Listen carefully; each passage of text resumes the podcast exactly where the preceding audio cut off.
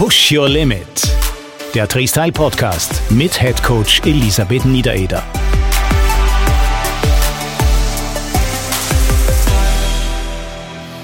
Willkommen zu einer weiteren Folge von Push Your Limit, dem Freestyle Podcast. Hallo Lissy.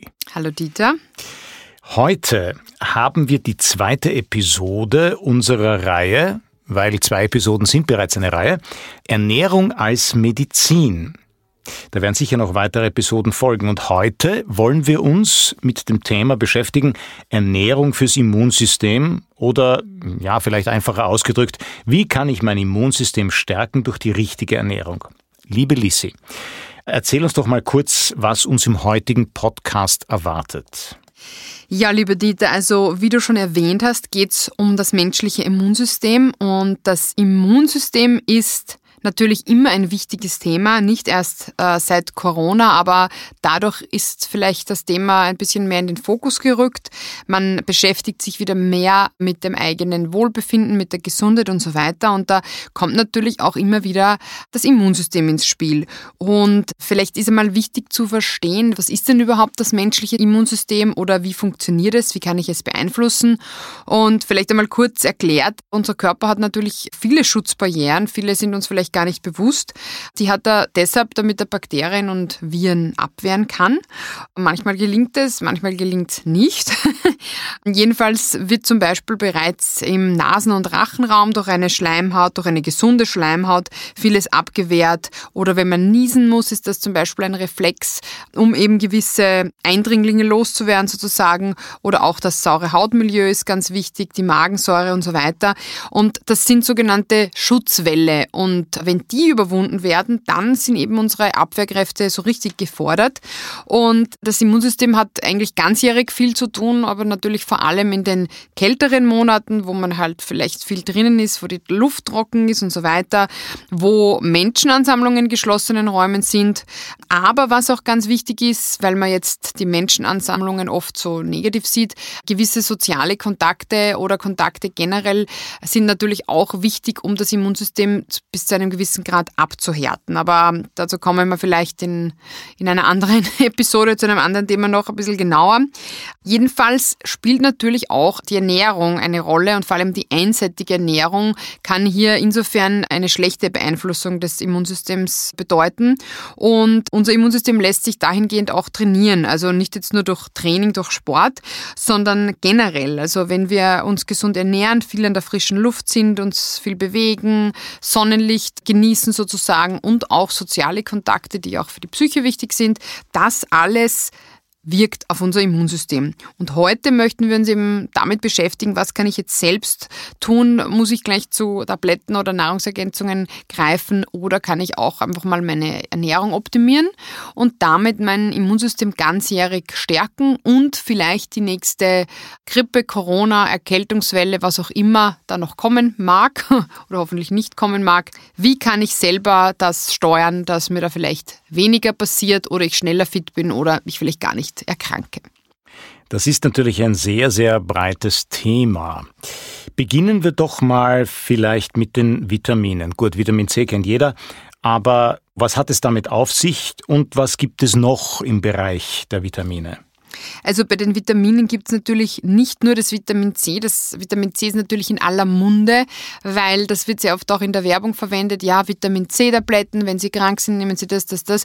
Das ist natürlich ein bisschen einseitig und funktioniert auch nicht ganz so einfach, dass man erst dann, wenn man schon erkrankt ist, das nehmen kann. Dann ist es eigentlich zu spät. Es gibt sehr viele wichtige Vitamine. Vielleicht einmal weg vom Vitamin C. Es ist zum Beispiel auch Vitamin D sehr wichtig, Vitamin A sehr wichtig. Dann gibt es auch Spurenelemente oder Mineralstoffe, die wichtig sind, zum Beispiel Zink, Selen, Kupfer oder auch bei den Vitaminen fällt mir noch ein Folsäure, eine ganze Reihe an B-Vitaminen und so weiter. Die tragen alle zu einer normalen Funktion des Immunsystems bei. Das Wichtige ist nämlich, die Immunzellen müssen sich im Falle einer Aktivierung, also wenn eben diese ersten Abwehrwellen überwunden wurden, dann müssen die eben sehr schnell das Immunsystem aktivieren. Und da gibt es jetzt als Beispiel, Vitamin A hat eine Funktion bei der Zellspezialisierung, also welche Immunzellen müssen dann aktiviert werden. Oder Zink fördert zum Beispiel die Zellteilung. Oder wenn bei einer Immunreaktion sogenannte freie Radikale entstehen, das hat sicher schon mal jeder von euch gehört, hoffentlich nur in dem Zusammenhang mit den Radikalen. Da helfen zum Beispiel die Antioxidantien Vitamin C und Vitamin E und so weiter. Also das könnte man jetzt noch sehr lange ausführen. Wir werden uns das dann auch noch im Detail anschauen, aber nur vielleicht einmal als kleiner Einblick, was da eben schon eine große Rolle spielt. Lisi, vielleicht könntest du auf diese Mikronährstoffe noch ein bisschen detaillierter eingehen, vielleicht beginnend mit den Vitaminen? Ja, sehr gerne. Also ich habe für den heutigen Podcast auch so eine Art Liste erstellt, dass man sich das vielleicht auch ein bisschen leichter merken kann. Und zwar, wenn man jetzt konkret mit den Vitaminen beginnt, dann findet man in der Literatur zehn Vitamine, die per Definition jetzt eine maßgebliche Rolle im Immunsystem spielen. Und da möchte ich, weil es ja auch, wie gesagt, in aller Munde ist, mit dem Vitamin C beginnen. Also Vitamin C konkret, einerseits ist es einmal ein wasserlösliches Vitamin. Es stimuliert die Vermehrung von den sogenannten T-Lymphozyten. Das sind Immunzellen, die eben in der Abwehr eine große Rolle spielen bei Bakterien und Viren. Und Vitamin C hilft auch beim sogenannten Aufspüren der Erreger, für die Fachleute die sogenannte Chemotaxis und es beseitigt, wie schon vorhin erwähnt, als Antioxidant freie Radikale, die sonst eben die Membranen der Abwehrzellen schädigen würden und es trägt auch generell zu einer normalen Funktion des Immunsystems bei. Wo kommt das jetzt vor? Das ist ja für uns jetzt viel wichtiger, weil wie Vitamin C wirkt, kann man sich natürlich auch so einfach zu Gemüte führen. Wo kommt denn das jetzt vor und was muss ich essen? Also sehr bekannt sind normalerweise die Zitrusfrüchte, also vor allem Zitronen und Orangen und so weiter. Interessanterweise gibt es aber auch andere Obstsorten, die man vielleicht gar nicht so kennt im Zusammenhang mit Vitamin C. Und da wären zum Beispiel Beeren ganz entscheidend, vor allem Johannisbeeren. Die liefern nämlich zum Beispiel die dreifache Menge an Vitamin C jetzt im Vergleich zu Zitronen. Aber auch der vor allem bei Kindern sehr beliebte Paprika hat sehr viel Vitamin C und zum Beispiel auch Sanddorn und so weiter. Also da gibt es viele Nahrungsquellen, die Vitamin C reich sind. Die sollte man natürlich dann auch regelmäßig verzehren. Dann habe ich vorhin die B-Vitamine angesprochen. Also da zählen eigentlich fast alle B-Vitamine dazu, also Vitamin B2, Vitamin B3, Vitamin B7, B9, B12 die helfen alle dem Immunsystem. Da möchte ich jetzt vielleicht nicht alle erwähnen, aber die wichtigsten zum Beispiel Folsäure oder Vitamin B9 trägt eben auch zu einer normalen Funktion des Immunsystems bei und kommt vor allem in grünem Blattgemüse, Spargel und Vollkornprodukten vor. Also das wird ja oft generell empfohlen, dass man eher auf Vollkornprodukte zurückgreifen sollte. Aber natürlich, wenn man weiß, man kann dadurch auch vielleicht sein Immunsystem unterstützen, macht das durchaus noch mehr Sinn. Auch das Vitamin B12, das kennt ihr vielleicht aus der Folge, wo es um die vegane Ernährung ging. Das ist ja der einzige Stoff, der wirklich supplementiert werden muss bei veganer Ernährung. Alles andere nicht unbedingt, aber Vitamin B12 muss supplementiert werden und das ist auch sehr entscheidend fürs Immunsystem, weil es auch zu einer normalen Funktion beiträgt.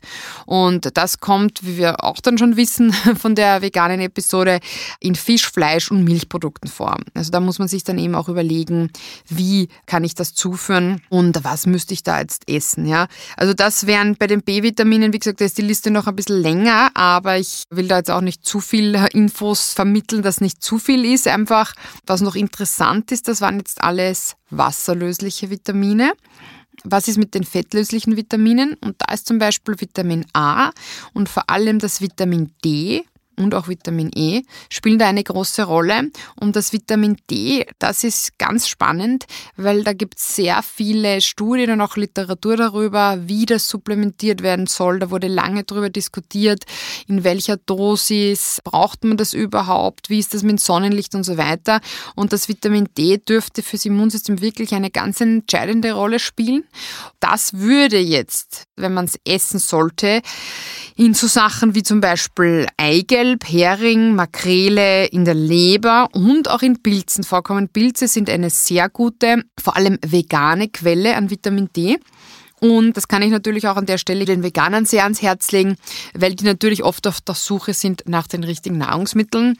Und auch jedem, der nicht vegan sich ernährt, ist das natürlich eine Hilfe, wenn er weiß, okay, was kann er jetzt dazu essen, zu den Pilzen sei auch noch gesagt, da komme ich später noch drauf, Pilze sind überhaupt ein Wahnsinn. Also die sind eigentlich ein Alleskönner, vor allem was das Immunsystem betrifft. Und da geht es jetzt nicht nur ums Vitamin D, aber eben kurz gesagt jetzt zum Merken, Vitamin D muss ich nicht supplementieren, aber oft geht's leider nicht anders. Wir versuchen jetzt natürlich über die normale Ernährung zuzuführen und da eben ganz, ganz wichtig zu merken, Pilze und jetzt auch für Nicht-Veganer Eigelb. Das sind so die Sachen, die man wirklich öfters verzehrt, weil ich denke mal, Leber, Hering, Makrele, ja, stehen jetzt vielleicht nicht bei jedem ganz oben in der Liste und da würde ich mich jetzt auch davor hüten zu sagen, das müsst ihr essen, damit ihr den Vitamin D-Gehalt habt. Also das muss jetzt nicht unbedingt sein. Vitamin A spielt eben auch noch eine entscheidende Rolle beim Immunsystem. Und warum ist das so wichtig? Also das trägt zum Beispiel zum Erhalt der Schleimhäute bei, die ja sehr wichtig sind in der ersten Immunabwehr. Und es hat zudem eine Funktion bei der Zellspezialisierung. Und jetzt natürlich wieder ganz wichtig, wo kommt Vitamin A vor? In Karotten, Blattgemüse, Paprika, Milchprodukten, auch wieder in der Leber, wenn man sie mag, in Süßkartoffeln, Kürbis, dunkelgrünen Blattgemüse, roten Paprika, getrockneten Aprikosen zum Beispiel und auch Fisch und Innereien. Also Vitamin A kann man zuführen. Man muss aber auch sagen, bei allen fettlöslichen Vitaminen, also A, D, E und auch K würde zu den fettlöslichen zählen. Das spielt jetzt aber nicht so eine große Rolle beim Immunsystem die sollte man nicht überdosieren, weil sie eben nicht wasserlöslich sind und leicht ausgeschieden werden können. Das heißt, über die Ernährung kein Problem, aber vor allem bei Supplementen muss man da ein bisschen aufpassen. Also das kann auch nach hinten losgehen.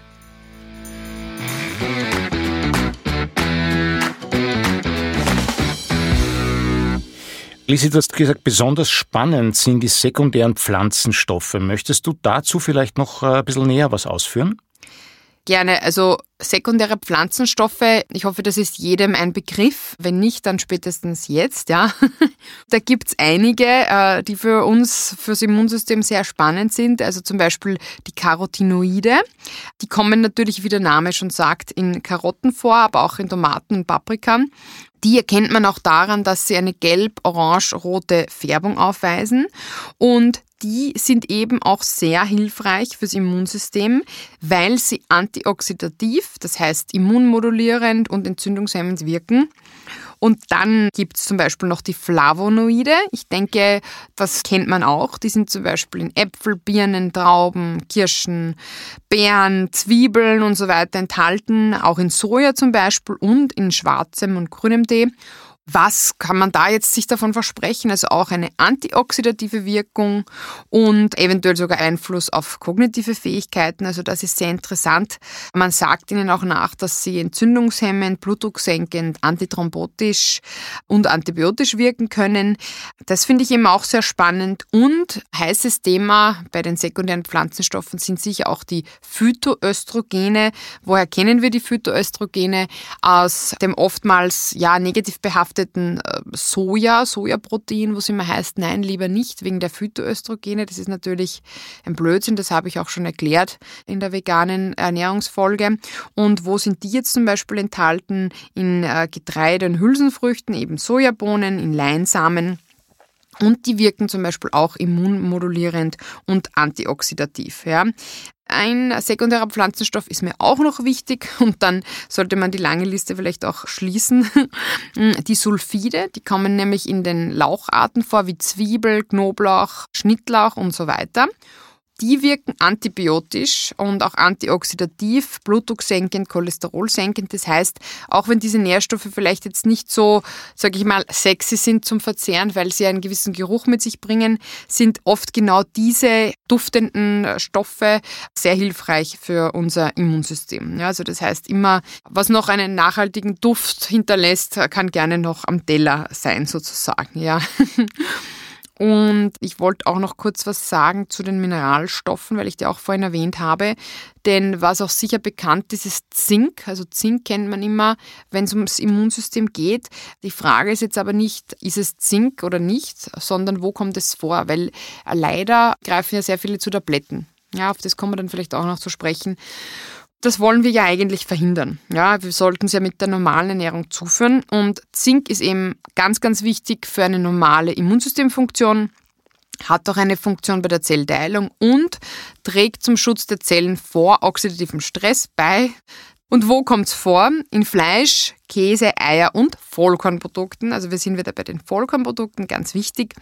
Und die anderen drei Mineralstoffe, die noch wichtig sind fürs Immunsystem, wären dann auch Kupfer, Mangan und Selen.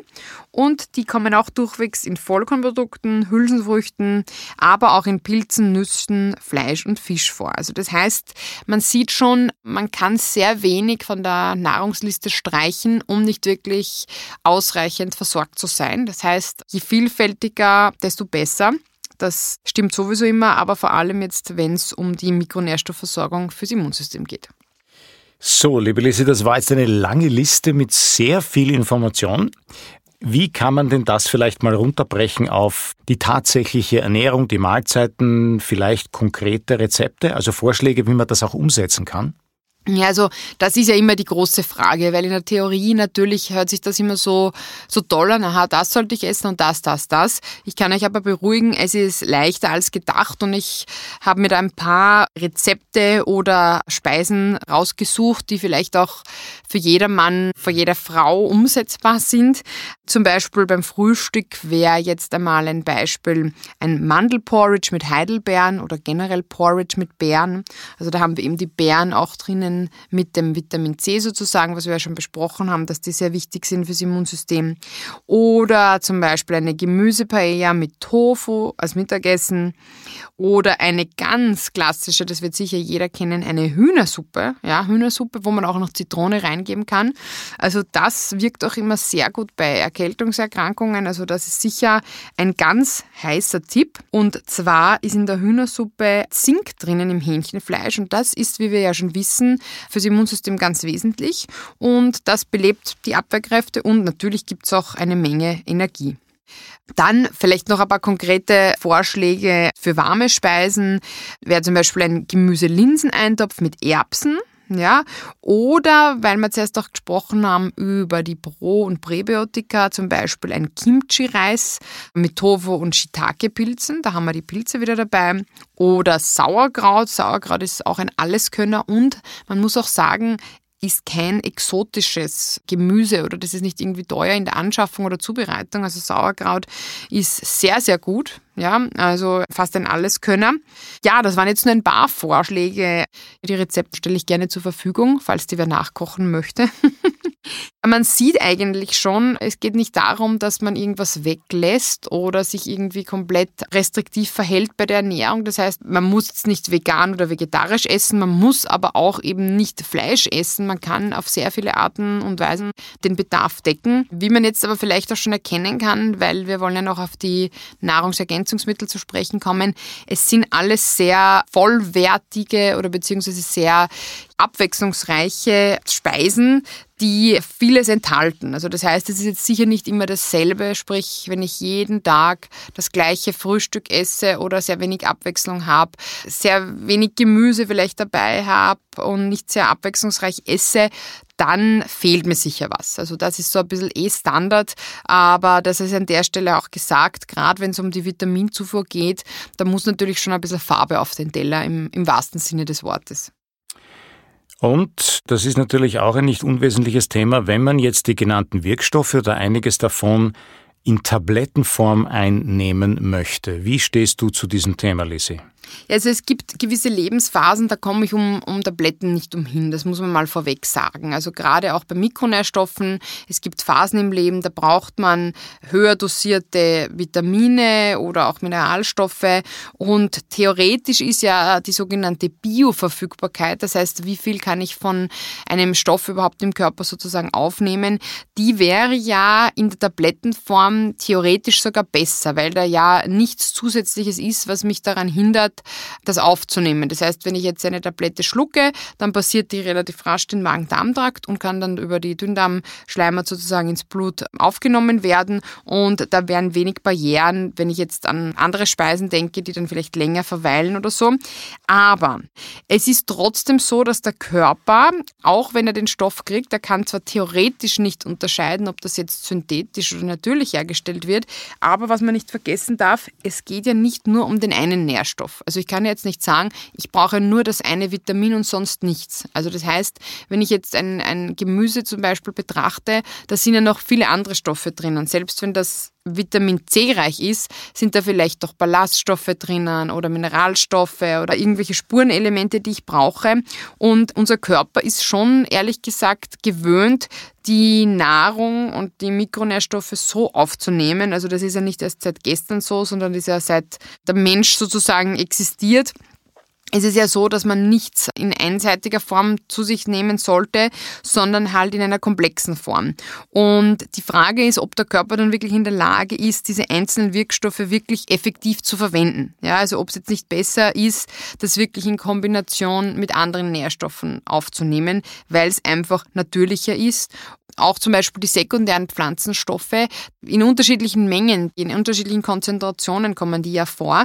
Und da wäre es jetzt sehr schwer zu sagen, ja, ich nehme jetzt einen Isolit zu mir und erwarte mir dann dieselbe Wirkung, als wenn ich jetzt fünfmal am Tag Obst und Gemüse zum Beispiel esse. Also das heißt, wenn es nicht anders geht, ja, oder wenn es aus irgendeinem Grund notwendig ist, natürlich, gerade wenn es jetzt verschrieben wird vom Arzt und es wirklich einen Grund gibt, dann natürlich muss man supplementieren. Aber ich habe gerade die Erfahrung Erfahrung gemacht jetzt bei der Ernährung. Da kann man sehr viel optimieren, bevor man wirklich zu Tabletten greifen muss. Und manchmal werden die auch wirklich nicht optimal verwertet und dann eigentlich nur wieder ausgeschieden. Also wie man so schön sagt, es ist oft dann nur teurer Urin, gerade oft bei Vitamin C-Tabletten, die dann alle hektisch zu nehmen beginnen, wenn die kalte Jahreszeit beginnt. Oder dann, wenn sie krank sind, das kann man sich sparen. Ja, muss man an der Stelle schon auch sagen.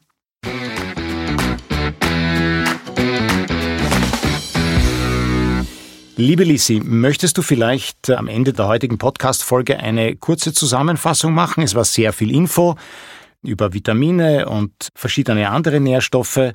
Was kann man, sollte man einfach mitnehmen für das tägliche Leben und die Ernährung? Also grundsätzlich ist mal wichtig zu wissen, natürlich sind es immer viele Infos und man verzweifelt dann vielleicht auch an der Umsetzung, dass man sich denkt, oh Gott, das kann ich ja nicht schaffen. Einfach gesagt, wenn ihr euch abwechslungsreich und ausgewogen und vor allem vollwertig ernährt, dann ist die Wahrscheinlichkeit sehr groß, dass da wirklich viele gute fördernde Stoffe fürs Immunsystem drinnen sind. Ja, wenn nicht, kann ich euch natürlich auch meine Rezeptliste empfehlen, die ich zum Podcast online geben werde. Aber auf jeden Fall Vielleicht die wichtigsten Punkte nochmal kurz und knapp, ja, vor allem vielleicht ein paar Sachen, die nicht so bekannt sind. Ganz wichtig ist zum Beispiel auch die Darmflora, also probiotische Lebensmittel, sind eben sehr wichtig fürs Immunsystem. Und dann nur vielleicht zu merken, Sauerkraut, ja, Kimchi, Joghurt, Kefir und so weiter. Also das sind so Sachen, die man vielleicht nicht so gerne immer zu sich nimmt. Aber das Mikrobiom sollte man auch beim Immunsystem nicht unterschätzen. Das wäre mal der erste wichtige Punkt. Der zweite wichtige Punkt, natürlich, Vitamin C ist ein wichtiger Stoff, ein wichtiges Vitamin, wenn es ums Immunsystem geht. Und das sollte auf jeden Fall so oft wie möglich vorkommen. Da möchte ich nur dazu sagen, als kleiner Reminder, es nützt nichts, wenn man jetzt die Nahrungsmittel einerseits verzehrt, aber sie vielleicht falsch zubereitet, weil das Vitamin C ist sehr sensibel, wenn es um die richtige Zubereitung geht. Also sprich, wenn man jetzt Gemüse zerkocht, wenn man Speisen mehrmals aufwärmt oder sie total zerkleinert, total lange unter Wasser wascht sozusagen, das sind so Faktoren, die können das Vitamin C sehr schnell zerstören. Also das heißt, entweder Rohkost oder sofort nach der Zubereitung essen. Das betrifft jetzt zwar mal hauptsächlich das Vitamin C, aber das ist an der Stelle vielleicht auch schon wichtig und das bedenken viele nicht. Der nächste Punkt natürlich Gemüse, also fast alle Gemüsesorten Die liefern natürlich eine Fülle an sekundären Pflanzenstoffen, die für unsere Abwehr wichtig sind. Und da ist es wirklich so, also nicht nur, weil das Auge mit ist, sondern weil es auch wirklich von der Wirkung so ist, so bunt wie möglich. Ja, also wenn man jetzt zum Beispiel sagt, ich esse grünes Gemüse, dann auch schon das was Rotes, was Gelbes und so weiter. Also dass da wirklich nicht nur, weil es jetzt optisch ansprechend ist, sondern weil dadurch natürlich auch, weil dieser Farbstoff indiziert ja den sekundären Pflanzenstoff. Und wenn es verschiedene Farben sind, kann ich auch sicher sein, dass ich da ein großes Spektrum an wichtigen Stoffen zu mir nehme. Ja. Auch ganz wichtig, das haben wir während des Podcasts nicht so explizit erwähnt, aber in früheren Podcasts schon, die Eisenversorgung. Eisenversorgung ist auch wichtig fürs Immunsystem. Also das ist an der Stelle auch wichtig, dass man sagt, okay, äh, Eisenstatus checken, ähm, vielleicht einmal Ferritinstatus und Transferinrezeptor beziehungsweise generell ein Blutbild machen, checken lassen, kann man auch bei uns bei Dristal machen. Auch natürlich eisenhaltige Lebensmittel zuführen, aber das Eisen nie ganz vergessen. Das ist auch fast, muss man sagen, ein ja alles Könner kann man jetzt nicht sagen, aber wird oft ein bisschen unterschätzt. Ja. Dann so Exoten unter Anführungszeichen wie natürlich der Ingwer oder wie wir auch zuerst gesagt haben, der Knoblauch. Ja, da gibt's ja die spannende Studie, die wir zuerst angesprochen haben, dass der wirklich auch gut hilft gegen Erkältungserkrankungen.